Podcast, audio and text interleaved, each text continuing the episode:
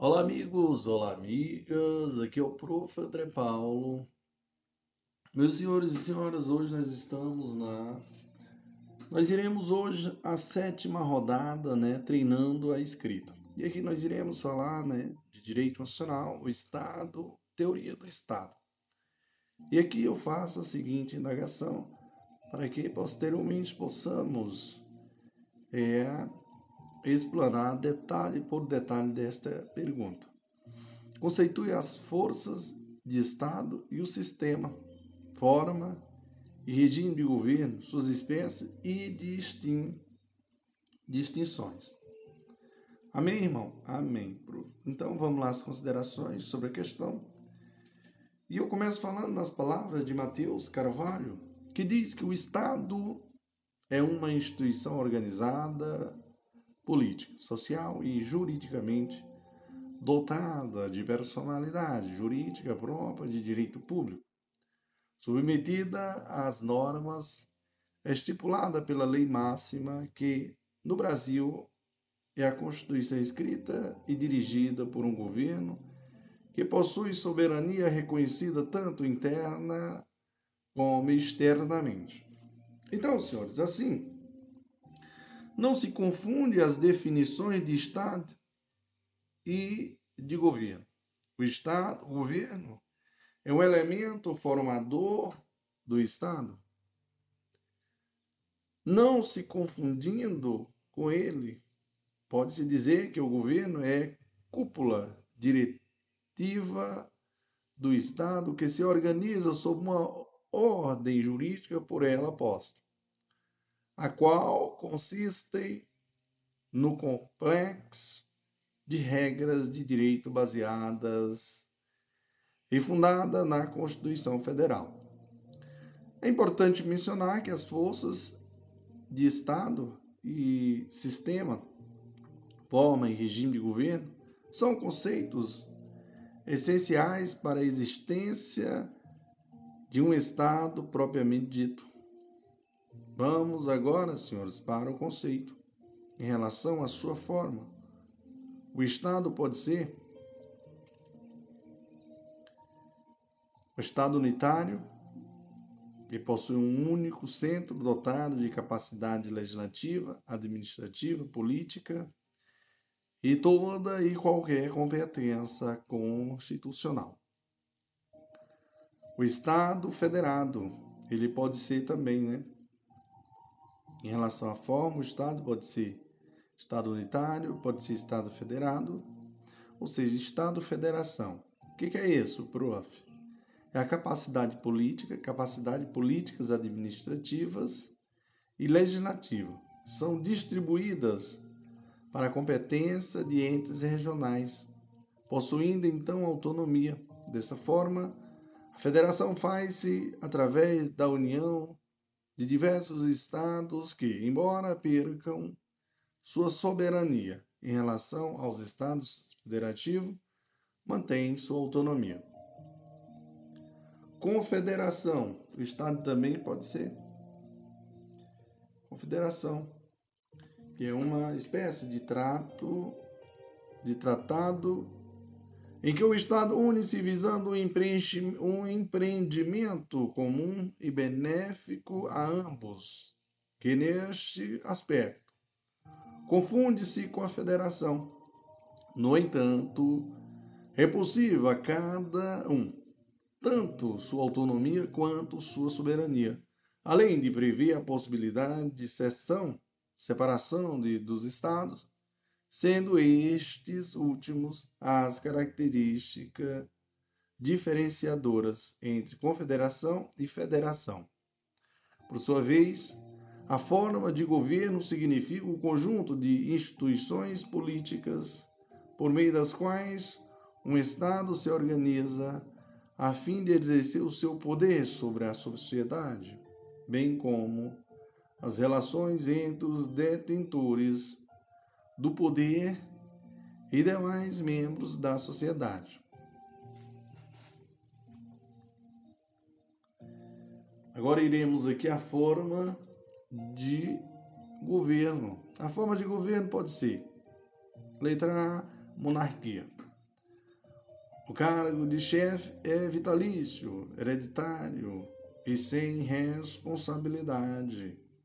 Assim, todo o poder político está concentrado nas mãos de um só, de uma só pessoa, que o exerce através de si ou de, de, de delegações, ou seja, é um Estado dirigido, comandado, administrado por, por uma só pessoa, conforme sua arbitrariedade, independente, independendo da vontade da população de que de querê-lo ou não como monarca. Irmãos, é, nós temos aqui o B, que é república, né? Que é outra forma de governo, né? República, que nesta forma de governo o povo tem o direito, às vezes o dever, de escolher seus governantes, participando da administração de forma direta ou indireta, dependendo do sistema de governo. Então, os governantes escolhidos pelo povo administram o Estado visando o bem comum. Ademais, os regimes de governo podem ser democracia, né? que o regime democrático pode ser entendido como aquele em que o poder emana emanado do povo, um regime que proporciona a voz e ação à população através a população através da criação, na criação de leis, fiscalização, remédios constitucionais, escolha dos representantes direto ou indireto, direto ou indiretamente, etc, etc. Tem também outra forma de governo, que é outro regime de governo, outro regime de governo que é o auto, a autocracia. Trata-se de um governo autoritário de poder absoluto, que governa conforme sua arbitrariedade todos os é, conforme sua arbitrariedade todos os níveis governamentais. Neste sistema antagônico em relação à democracia, a gestão é exercida através do soberano ou de delegações arbitrárias feitas pelo mesmo. Por fim, senhores, o sistema de governo pode ser presidencialismo, no caso, o modelo de sistema em que há concentração do chefe do, do, de governo e o chefe de Estado na figura de, um só, de uma só pessoa. O presidente mas não deve jamais ser confundido com monarquia ou algo do gênero, pois neste sistema os governantes devem ser escolhidos pelo povo, pressupondo assim a democracia, o regime de governo. Esse sistema é caracterizado pela divisão orgânica dos poderes, pela independência entre os poderes e pela harmonia entre os poderes e pelas, é, pelas elevações diretas pelo povo, exceto em casos excepcionais. Senhores, parlamentarismo, o parlamentarismo, assim como no presidencialismo, são escolhidos pela população. No entanto, Neste sistema de governo há diferença entre, as diferen... entre o chefe de governo, que é administrativo, administra, o chefe de governo administra o país, e o chefe de Estado, Relações Externas e Forças Armadas, que são escolhidos pelos parlamentares e não diretamente pelo povo. Esse sistema é caracterizado pela divisão orgânica dos poderes, interdependência entre, entre legislativo e executivo, descentralização de chefia de governo e chefia de Estado numa só pessoa. Parlamento escolhe o chefe de Estado. Dissolução do parlamento com convocação de novas eleições gerais por injunção do chefe de Estado. Assim, o parlamentarismo e o presidencialismo são identificados como sistemas de governo porque corresponde à técnica para reger as relações entre o poder legislativo e o poder executivo no exercício das funções governamentais. Embora a experiência constitucional dos mais diversos países demonstre que a matriz originária da ideia de presidencialismo sofreu alterações pelo desenvolvimento de especificidades né, nos diferentes estados, como aponta Canutilho. O certo é que a doutrina constitucional brasileira mantém certa uniformidade ao apontar as principais características desses dois sistemas de governo. Vamos lá, característica do presidencialismo. Vamos lá, prof. Bom, primeiro nós vamos ter a acumulação das funções de chefe de Estado e chefe de governo ou chefe da administração pública em uma só pessoa. Segundo, cumprimento né, do mandato definido sem sujeição a crise de, de confiança. É, terceiro, atuação de ministros de Estado como auxiliares do presidente da República que pode livremente exonerá-los. É, quarto, poder legislativo não, não sujeita à dissolução com mandato fixo. Cinco, prevalência do princípio da separação dos poderes, ainda que mitigado pelo sistema de freios e contrapesos. Sexto, eleição pela via do sufrágio universal, direto ou indireto. É... Sétimo, ser um sistema típico das, das repúblicas. Beleza?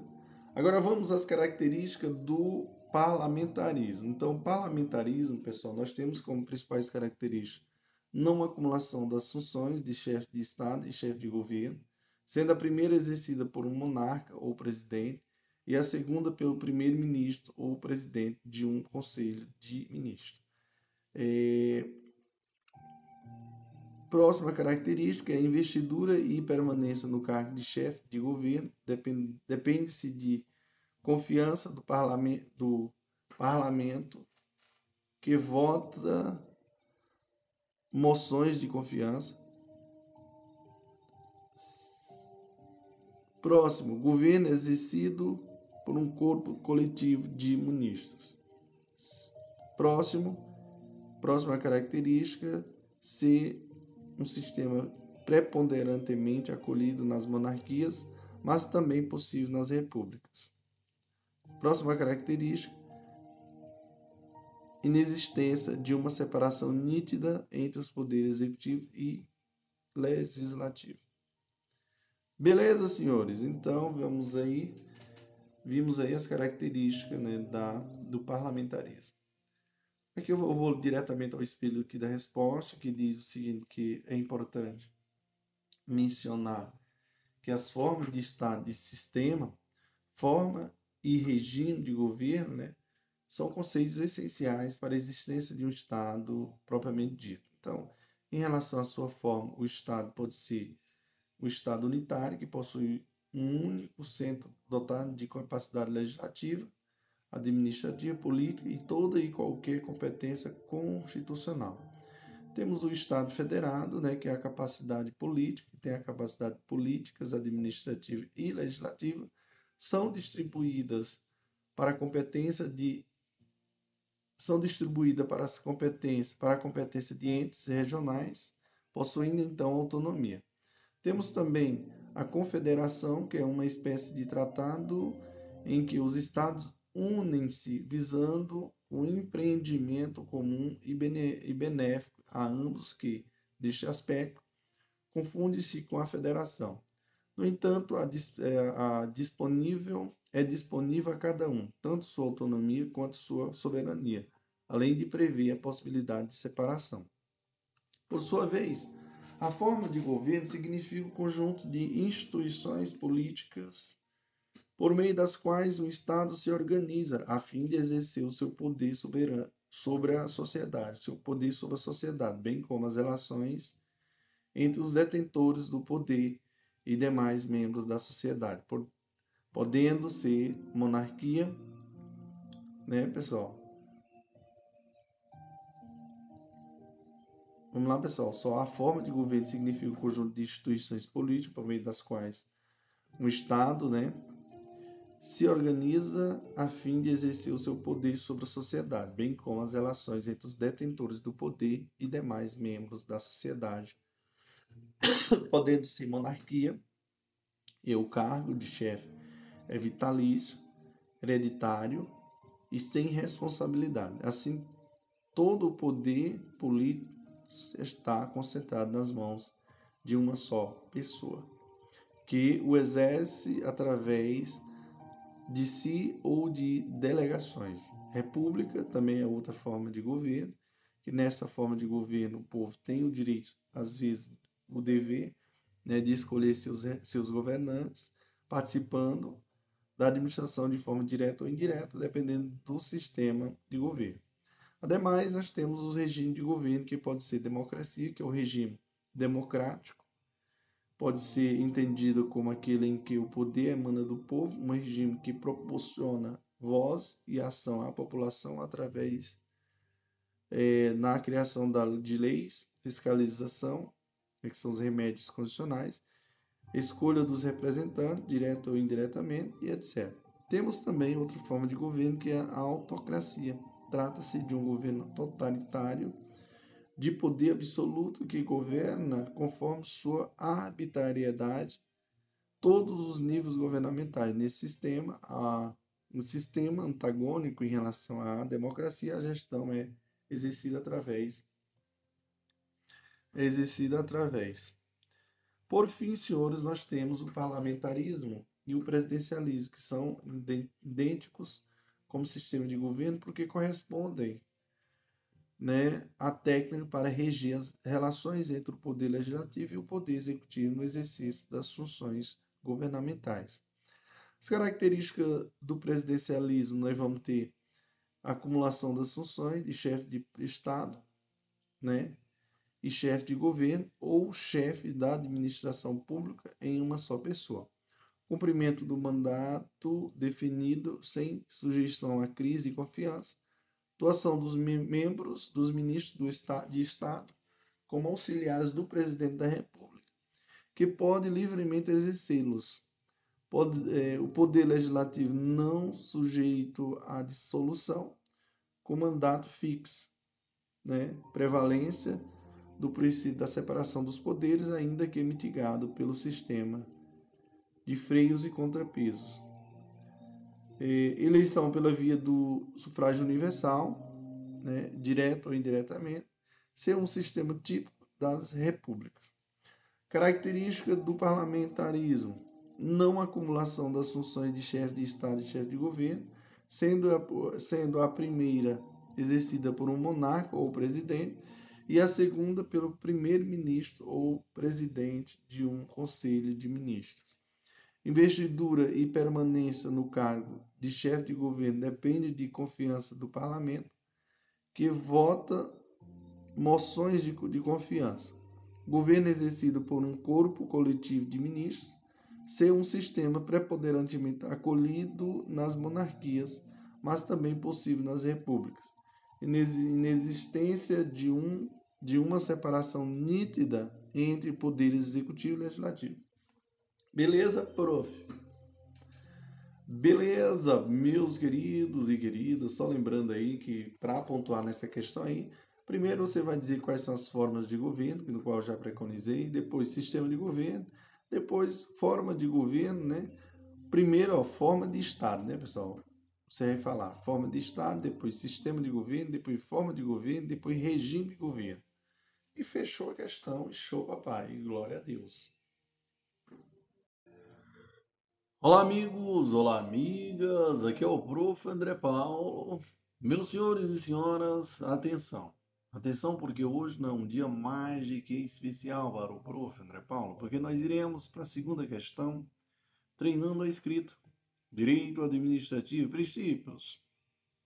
E aqui, senhores, atenção, porque eu peço a todos vocês para disserte sobre o princípio da proteção, a confiança legítima e quais são os requisitos para a sua incidência?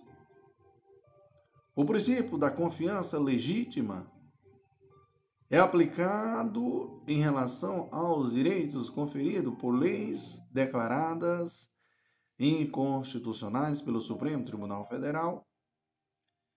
Senhores, iremos agora, neste momento, as considerações sobre a questão. E antes de falarmos sobre o princípio da confiança legítima, é essencial explicar o conceito do princípio da segurança jurídica, princípio fundamental e elementar a própria existência do Estado democrático de direito. O princípio da segurança jurídica se divide em duas vertentes, uma de origem objetiva e outra de, de ordem subjetiva. A vertente objetiva se traduz na segurança jurídica propriamente dita, embasada nas regras constitucionais de proteção ao direito adquirido, ao ato jurídico perfeito e à coisa julgada. Nesse viés, a segurança jurídica tem por escopo a estabilidade das relações jurídicas, o que se dá também por meio de previsão de institutos como a prescrição e a decadência. Por sua vez, a vertente subjetiva da segurança jurídica se identifica com a confiança, e daí advém o subprincípio da confiança legítima, decorrente de uma justa expectativa da pessoa, que internaliza um sentimento de segurança em face de uma atuação do Estado. Assim, a confiança legítima é tutelada por meio da preservação de atos vitalícios, é, por atos válidos, melhor dizendo, pela preservação de atos válidos e também inválidos em homenagem à boa-fé. Para que não se frustre a legítima expectativa inspirada nas pessoas, em razão disso, este princípio é muito aplicável na seara do direito administrativo, principalmente no que tange à anulação de atos administrativos. Nesse sentido, a doutrina afirma que o princípio da proteção à segurança e a aliás, a doutrina afirma que o princípio da proteção à confiança e à segurança jurídica encontra-se positivados no artigo 54 da Lei 9.787 de 99, que aduz que, para estabilizar relações jurídicas, após o transcurso de um prazo de cinco anos, veda-se ao poder público a anulação de um ato jurídico, ainda que viciado. Veja, o artigo 54 diz que o direito da administração de anular os atos administrativos, se atos administrativos de que decorram efeitos favoráveis para os destinatários decai em cinco anos, contados da data em que foram praticados, salvo comprovada má-fé. Amém, irmão. Amém, prof. Meus senhores, atenção, porque é importante aqui. É importante mencionar que para que a tutela do princípio da confiança legítima possa incidir em um caso concreto, é necessário que esteja presentes algumas condições, quais seja, prof, a prática né, de um ato administrativo ou normativo. Boa-fé. A boa-fé do administrado, né, do que decorre a existência do ato ou da, ou da norma. E a confiança legítima que se opera no intelecto do administrador, do administrado. Normalmente pelo transcurso do tempo e pela presunção de veracidade e legitimidade dos atos administrativos e normativos exaurados pelo poder público. Ademais, no que tange à proteção à confiança jurídica decorrente de direitos conferidos por leis declaradas inconstitucionais pelo STF, as leis 9.868-99 e lei 9.882-99, artigo 21, 27 e 11, respectivamente, justamente para a preservação da segurança jurídica ou excepcional ou, ex ou excepcional social. Possibilita a modulação dos efeitos da decisão. Veja, o artigo 27 diz: ao declarar a inconstitucionalidade de lei, o ato normativo, e tendo em vista razões de segurança jurídica ou de excepcional interesse social, poderá o Supremo Tribunal Federal, por maioria do, de, de dois terços de seus membros, restringir os efeitos daquela declaração ou decidir que ela só tenha eficácia a partir do seu trânsito em julgado ou de outro momento que venha a ser fixado. Amém, irmão? Amém, prof.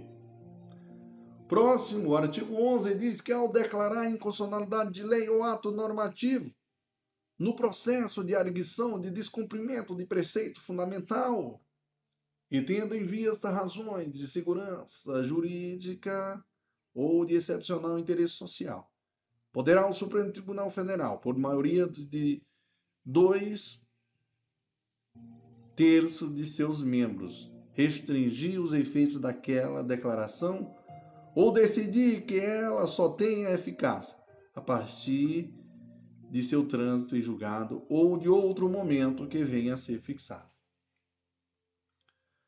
Meus queridos e queridas, assim, eu digo a todos vocês que essa modulação que pode ser estabelecida de estabelecida se houver uma maioria de dois terços dos ministros, tá?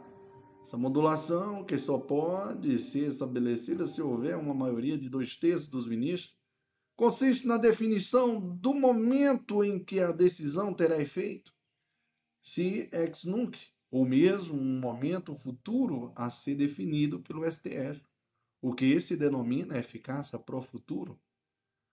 Além disso, pode o STF restringir os efeitos da declaração de inconstitucionalidade. Tudo em prol da preservação da segurança jurídica e da confiança legítima inspirada na pessoa, a fim de que com a estabilidade das relações jurídicas se, pre se preserve o Estado democrático de direito. Portanto, sabendo-se que, via de regra, a declaração de inconstitucionalidade se opera com efeito ex tunc, se uma norma inconstitucional gerou o direito dos quais uma pessoa usufrui, é, usufru, usufrui de boa fé, usufruiu né, de boa fé, e para a preservação dessa confiança com os atos do poder público, o STF pode estabelecer que os efeitos da decisão serão para aquele caso ex nunc, ou que a norma seja declarada inconstitucional, porém sem pronúncia de nulidade dos fatos já comunicados. Vamos ao espelho aqui da, da, da, da resposta? Vamos lá, prof. Bom, primeiro eu queria dizer a todos vocês que o princípio da segurança jurídica se divide em duas vertentes. Quais, prof? Uma de ordem objetiva e outra de ordem subjetiva. A vertente objetiva se traduz na segurança jurídica propriamente dita e basada nas regras constitucionais de proteção ao direito adquirido, ao ato jurídico perfeito e à coisa julgada, Nesse viés, a segurança jurídica tem por escorpo a estabilidade das relações jurídicas, o que se dá também por meio da previsão de instituto como a prescrição e a decadência. Por sua vez, a vertente subjetiva da segurança jurídica se, in, se identifica com a confiança e daí advém o subprincípio da confiança legítima, decorrente de uma justa expectativa da pessoa, que internaliza um sentimento de segurança em face de uma atuação do Estado. Assim, a confiança legítima é tutelada por meio da preservação de atos válidos e também inválidos, em homenagem à boa-fé, para que não se frouxe a legítima expectativa inspirada nas pessoas. Em razão disso, esse princípio é muito aplicado na seara do direito administrativo, principalmente no que tange à anulação de atos administrativos. Nesse sentido, a doutrina afirma que o princípio da proteção à confiança e à segurança jurídica encontra-se positivados no artigo 54 da Lei 9784-99, que aduz que, para estabilizar relações jurídicas após o transcurso de um prazo de cinco anos, veda-se ao poder público a anulação de um ato jurídico, ainda que viciado. É importante mencionar que para a tutela do princípio né, da confiança legítima possa incidir em um caso concreto, é necessário que esteja presente algumas condições, quais seja, prof, a prática de um ato administrativo ou normativo, a boa-fé do administrado do que decorre a existência do ato ou da norma, e a confiança legítima que se opera no intelecto do administrado. Normalmente, pelo transcurso do tempo e pela presunção de veracidade e legitimidade dos atos administrativos e normativos exaurado pelo poder público. Irmãos, ademais, no que tange a proteção à confiança jurídica decorrente de direitos conferidos pelo, pela, por leis declarada inconstitucional, pelo STF as leis 9.869 de 99 e, o, e 9.882 de 99, artigo 27 e 11, respectivamente, justamente na, para a preservação da segurança jurídica ou excepcional social, possibilitam a modulação dos efeitos da decisão. Assim, essa modulação por essa modulação que só pode ser estabelecida se houver uma maioria de dois terços dos ministros consiste na definição do momento em que a decisão terá efeito, se ex nunc, ou mesmo um momento futuro a ser definida pelo STF, o que se denomina eficácia pro futuro. Além disso, pode o STF restringir os efeitos da declaração de inconstitucionalidade, tudo em prol da preservação da segurança jurídica e da confiança legítima inspirada na pessoa, a fim de que a, a fim de que com a estabilidade, a estabilidade das relações jurídicas se preserve o Estado democrático de direito. Então, meus queridos, lembrando aí que para responder essa questão aí, só basta só basta você pegar e falar primeiro dos princípios da segurança jurídica, né, vertente objetiva e subjetiva, depois o princípio da confiança legítima, né, boa-fé, artigo 54 e, da, e a lei 9.000, é, artigo 54 da lei 9.800, 9.784, 99, e o outro seria é, a modulação dos efeitos da decisão no controle de constitucionalidade, né, a lei a Lei 9.868, 99 e a Lei 9.882, 99, artigo 27 e 11, respectivamente. Amém, irmão? Amém. Prof. E excitante, prof. Glória a Deus. Olá, amigos. Olá, amigas. Aqui é o prof. André Paulo. Senhores, hoje nós iremos à terceira questão né, da sétima rodada, treinando a escrita. E aqui nós iremos explanar um pouquinho aqui sobre a seguinte temática: direito civil, direitos reais. E eu começo fazendo essa indagação sobre os direitos reais, disserte sobre a posse abordando especialmente seu conceito, fundamento e teorias. Então, senhores, vamos lá. Aqui é direito, direito civil. Então, vamos caprichar na resposta, né, senhores? É isso aí, prof. Te amo, prof. Prof é muito emotivo, viu, pessoal? Prof é o cara. Felizéssimo. Mas vamos lá, senhores e senhoras. É... Eu primeiro quero fazer aqui as considerações sobre a questão. E nos termos do artigo 1196 do Código Civil, considera-se possuidor todo aquele que tem, de fato, o exercício, pleno ou não, de alguns dos poderes inerentes à propriedade. Mas o que é posse, prof? O conceito de posse remonta aos textos e proposições que os, juri, os jurisconsultos romanos formularam ao nosso direito pré-codificado, ao sistema do Código Civil de 1916 e às diversas teorias estudadas. A formulação da disciplina legal da posse há de, de ter presente, porém, a organização social contemporânea e as condições locais. Não obstante, os dirigentes, os diferentes, melhor dizendo, né?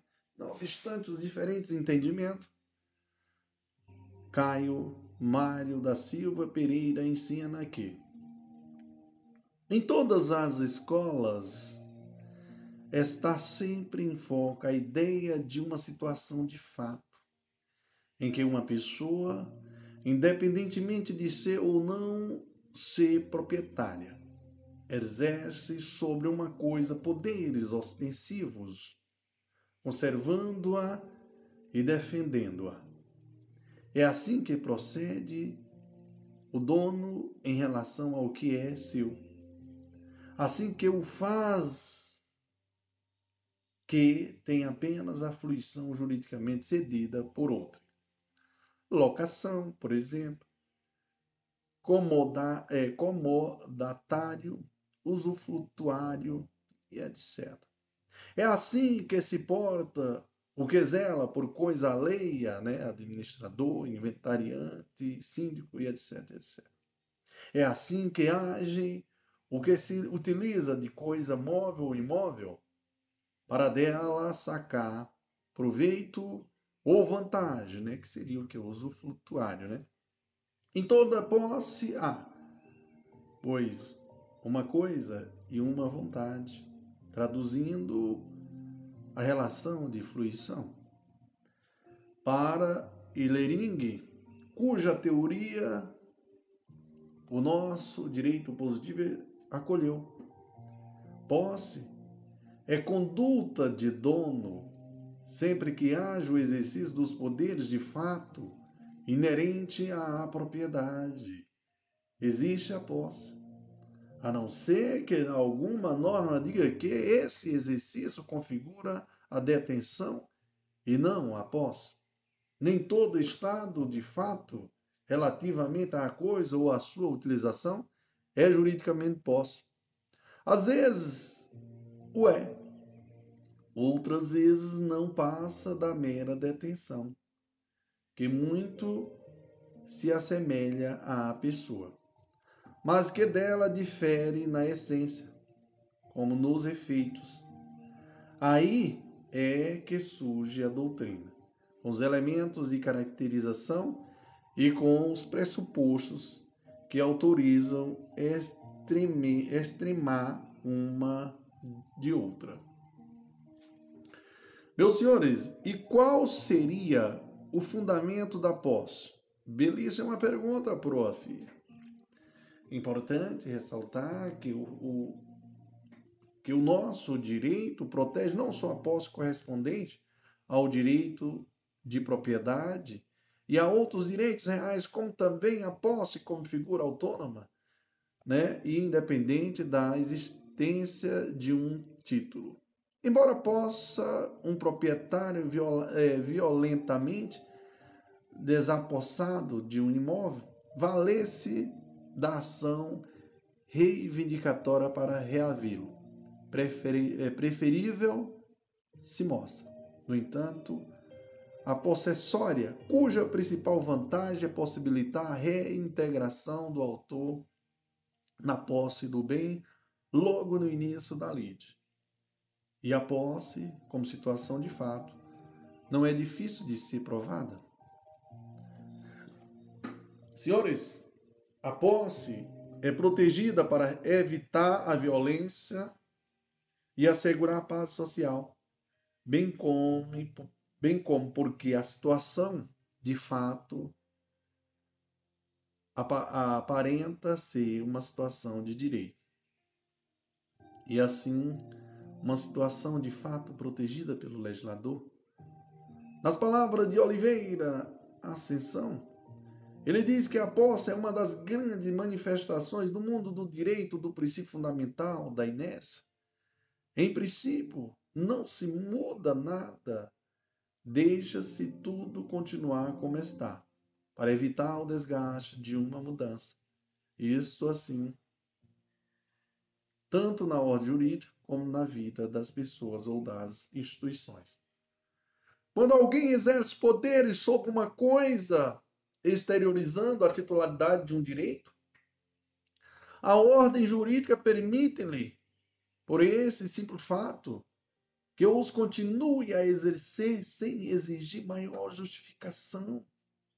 Se ele é realmente o titular, como normalmente acontece, resulta daí a coincidência da titularidade do exercício, sem que tenha sido necessário proteger a verificação dos seus títulos.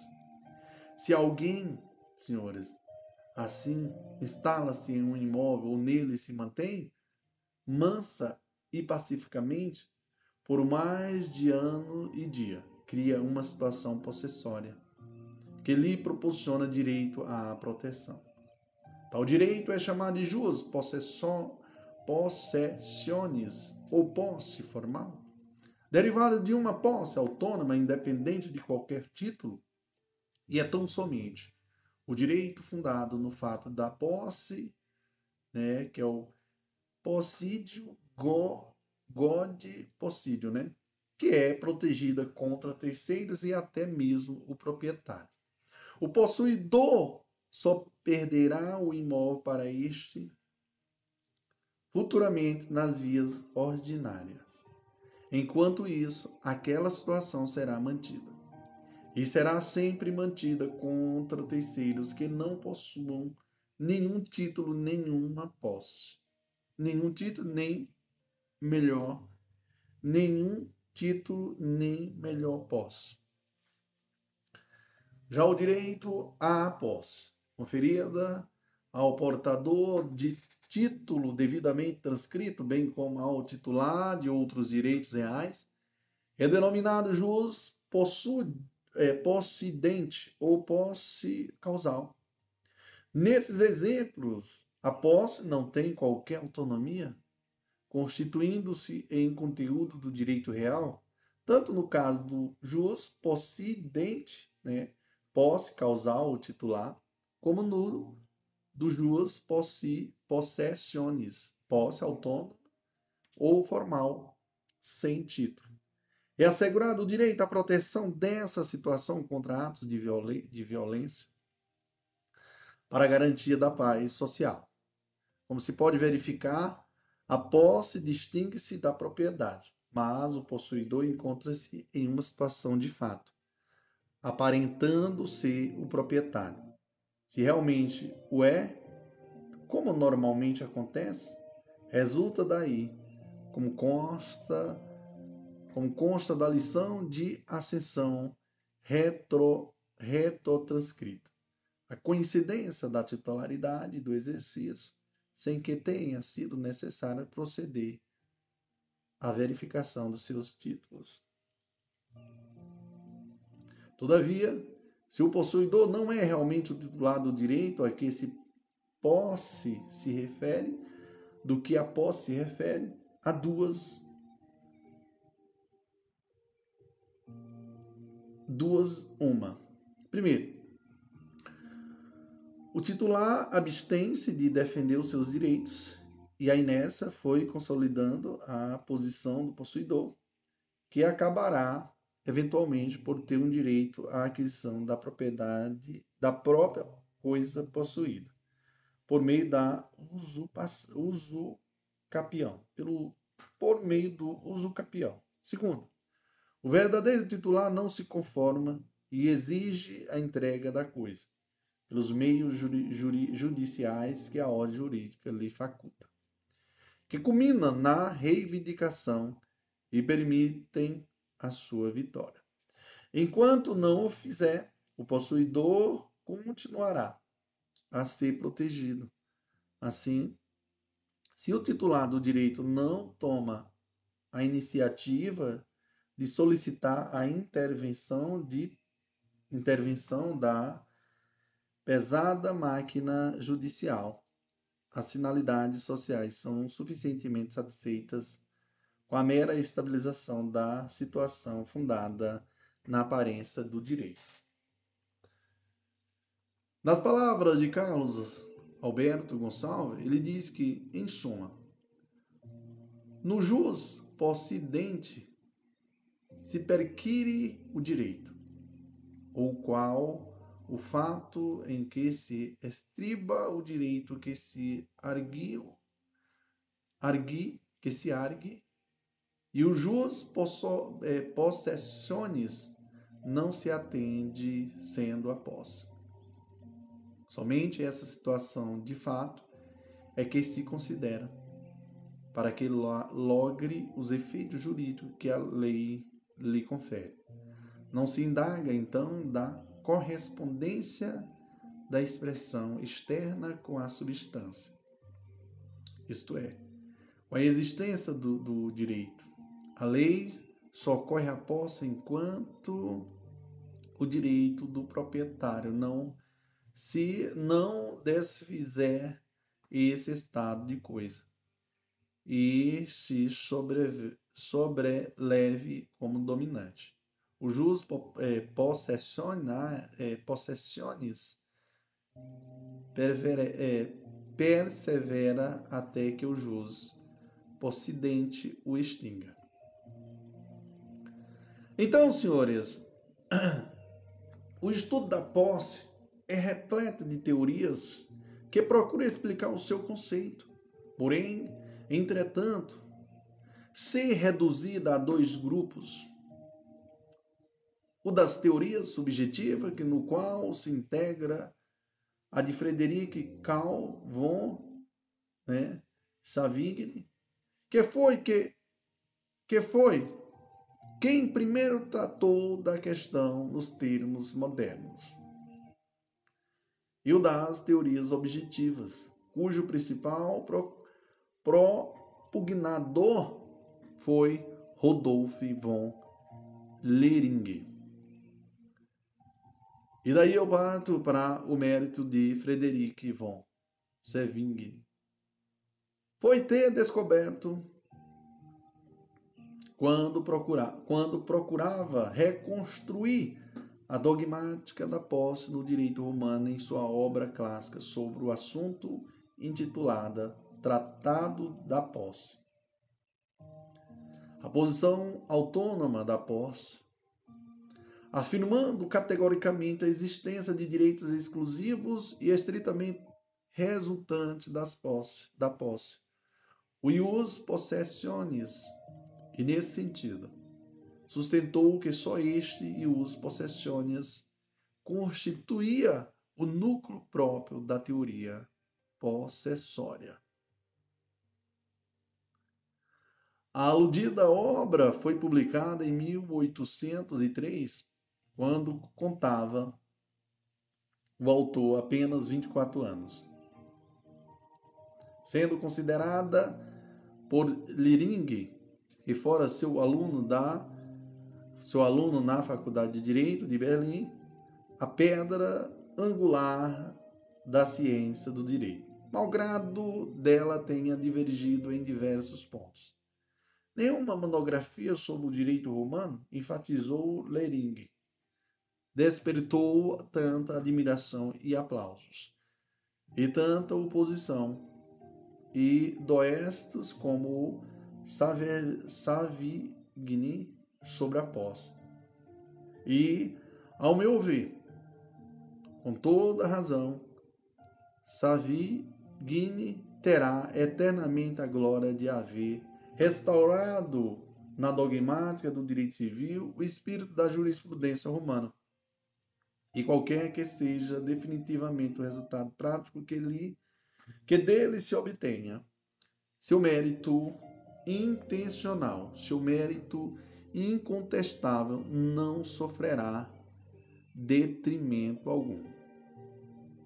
Para Sevigne, a posse se caracteriza pela conjugação de dois elementos: o corpo, elemento objetivo que consiste na detenção física da coisa, e os ânimos, elementos subjetivos que se encontra na intenção de exercer sobre a coisa um poder no interesse próprio e de defendê-la contra a intervenção de outro. Não é propriamente a convicção de ser dono, opinião ou, ou cogitação, cogitação né, domine, mas a vontade de tê-la como sua. Ânimos domine ou ânimos rem sensibi abendi, de exercer o direito de propriedade como se fosse o seu titular. Os dois citados elementos da indispensáveis ou melhor, os dois citados elementos são indispensáveis, pois se faltar o corpus, inexiste posse, e se faltar o ânimos, não existe posse, mas mera detenção. A teoria se diz subjetiva em razão deste último elemento.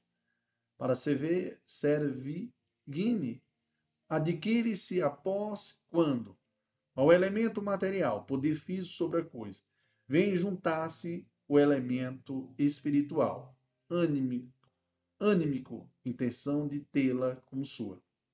Não constitui relações possessórias, portanto, na aludida teoria, aquela em que a pessoa tem a coisa em seu poder, ainda que juridicamente fundada, como na locação, no, na locação, no comandato ou penhor, e etc, etc, etc. Por lhe faltar a intenção de tê-la como dono, ânimos domini, que dificulta sobremodo a defesa da situação jurídica. Nesse ponto, a aludida teoria não encontrou sustentáculo. O direito moderno não pode negar proteção possessória ao arrendatário, ao locatário e ao usufrutuário que tem a faculdade de ajuizar as medidas competentes enquanto exercer a posse, sob a alegação de que detém a coisa ânimo lei, alieno. A recusa à posse nesses casos, diz Lering, é um fato que pode causar-nos causar-nos não pequenas surpresas. Senhores, Servigne procurou uma solução tangencial, criando uma terceira teoria além da posse e da, e da mera detenção. A que denominou é, posse derivada, reconhecida, reconhecida na transferência dos direitos possessórios, e não do direito de propriedade, e aplicava ao credor pignoratício, ao precarista e ao depositário de coisa litigiosa, para que pudesse conservar a coisa que lhes fora confiada. Assim, nas palavras né, de Arnaldo Risaldo, contrariando a própria tese, isto é, admitindo a posse sem a intenção de dono Servigini mostrou a fragilidade de seu pensamento. Embora tenha procurado fazer a distinção entre o ânimo exigido para a posse e o ânimo da, do proprietário propriamente dito. No primeiro caso, o ânimo é mais do que representação, ânimos representatione, né? representante. No outro, o arrendatário. O locatário e o usufrutuário estaria representando o arrendante. O locador ou o nu proprietário.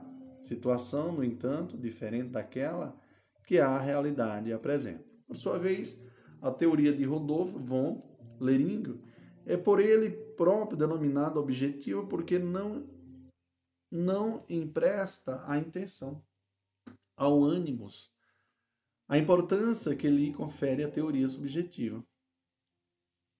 Considera-se como já incluída no corpo e dá ênfase na posse ao seu caráter de esterilização da propriedade. Para que a posse exista, basta o elemento objetivo, pois ela se revela, na maioria, como propriedade, como o proprietário age em face da coisa. Para Lelink, portanto, baixa o corpo para a caracterização da posse. Tal expressão, porém, não significa contato físico com a coisa, mas sim conduta de dono ela se revela na maneira como o proprietário age em face da coisa, tendo em vista sua função econômica. Tem em posse quem se comporta como um dono, e nesse comportamento já está incluído o ânimos. O elemento psíquico não se situa na intenção de dono, mas não somente na vontade de agir como habitualmente o faz o proprietário independentemente de querer ser dono. A conduta de dono pode ser analisada objetivamente sem a necessidade de pesquisar se há intenção do agente. Após, então, é a exteriorização da propriedade, a visibilidade do domínio, o uso econômico da coisa. Ela é protegida, em resumo, porque representa a forma como o domínio se manifesta. Assim, o lavrador que deixa sua colheita no campo não a tem fisicamente, entretanto, a conserva em sua posse, pois a que pois que age em relação ao produto colhido, como o proprietário ordinariamente o faz. Mas se o deixa no mesmo local uma, uma joia, evidentemente não mais conserva a coisa sobre ela, pois não é assim que o proprietário age em relação a um bem dessa natureza. Para se configurar a posse, basta, portanto, atentar no procedimento externo, uma vez que o corpo constitui o único elemento visível e suscetível de comprovação. Para essa verificação, não se exige um profundo conhecimento, bastando o senso comum das coisas. Para demonstrar a posse da minha casa, de meu gato, etc, etc, etc. Diz Lering, não tenho necessidade de provar que adquiri a posse. Salta aos olhos que eu possuo o mesmo pode, o mesmo pode se dizer no campo que, que cultivei até hoje, mas que dizer da posse um terreno que eu comprei no último inverno, do qual recebi a tradição. E o que não cultivei até agora? Como provar aqui o estado de minha posse? Vê-se nesse campo, vê-se nesse caso, que não resta outro remédio senão remontar-se até o ato de aquisição da posse. Irmão, por fim, importante mencionar que a alteração das estruturas sociais né, tem trazido aos estudos possessórios a partir do início do século passado a contribuição de juristas sociológicos como Silvio Perosi na Itália e Raimund Salientes na França e Antônio Hernandes Gil na Espanha. Deram eles novos rumos à posse, fazendo-a adquirir a sua autonomia em face da propriedade. Essas novas teorias que dão ênfase ao caráter econômico e à função social da posse, aliadas à nova concepção de direito de propriedade, que também deve exercer uma função social, como prescreve a Constituição da República. Constitui-se instrumento jurídico de fortalecimento da posse, permitindo que, em alguns casos e diante de certas circunstâncias, venha preponderar sobre o direito de propriedade. Aqui, partindo aqui para o espelhozinho da, da, da, da questão, da resposta, pessoal, eu já já falo para vocês que nos termos do artigo 1500, é, 1196 do CC, considera-se possuidor todo aquele que tem, de fato, o exercício, pleno ou não, de algum dos poderes inerentes à propriedade, para Leiring, cuja teoria o nosso direito positivo acolheu, posse é conduta de dono, sempre que haja o exercício dos poderes de fato, inerentes à propriedade. Existe a posse, a não ser que alguma norma lhe alguma norma diga que esse exercício configura a detenção e não a posse. A posse é protegida para evitar a violência e assegurar a paz social, bem como porque a situação de fato aparenta ser uma situação de direito. É assim uma situação de fato protegida pelo legislador. Existem dois tipos de posse: o, o jus possessiones né, e ou posse formal, derivada de uma posse autônoma, independentemente de qualquer título. É tão somente o direito fundado no fato da posse né, que é protegido contra terceiros e até mesmo o proprietário.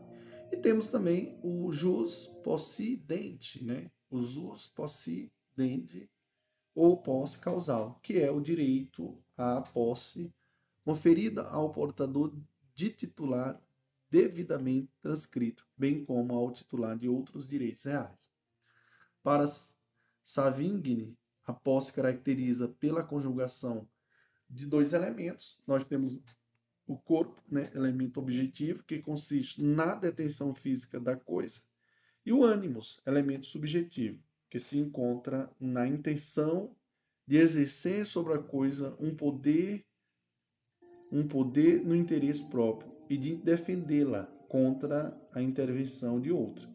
Não é propriamente a convicção de ser dono, né? Opinião seu cogitation, domínio, mas a vontade de tê-la como sua animus domine ou animus é, rei, sim, de exercer o direito de propriedade como se fosse o seu titular.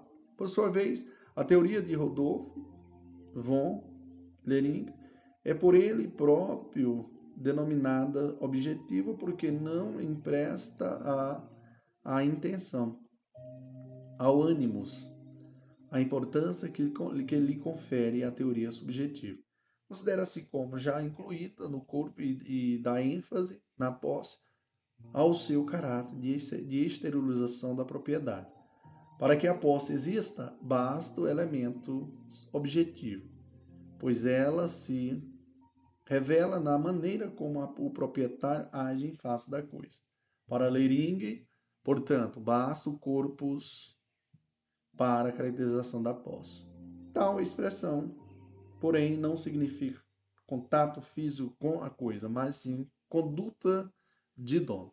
Por fim, importante mencionar que a alteração das estruturas sociais tem traduzido, ou melhor, tem trazido aos estudos possessórios, a partir do início do século passado, a contribuição de juristas sociológicos como Silvio Perosi, na Itália, Raimund, Raimundi Salei, Saleilis na França, Antônio Hermanes Gil, né, na Espanha.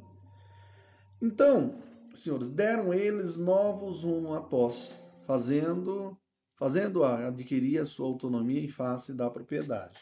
que mais, prof? Essas novas teorias que dão ênfase ao caráter econômico e à função social da posse, aliadas à nova concepção do direito de propriedade, que também deve exercer em função uma função social, como prescreve a Constituição da República, né? constitui instrumento jurídico de fortalecimento da posse, permitindo que, em alguns casos e diante de certas circunstâncias, venha a preponderar sobre o direito do direito de propriedade. Beleza, prof. Então só fazendo aqui uma lembrando aqui que para responder a questão você teria que falar que o conceito, né, de posse, de acordo com o artigo 1196 do CC, Segundo, os fundamentos da posse, né, jus é, possessiones e jus possidendi.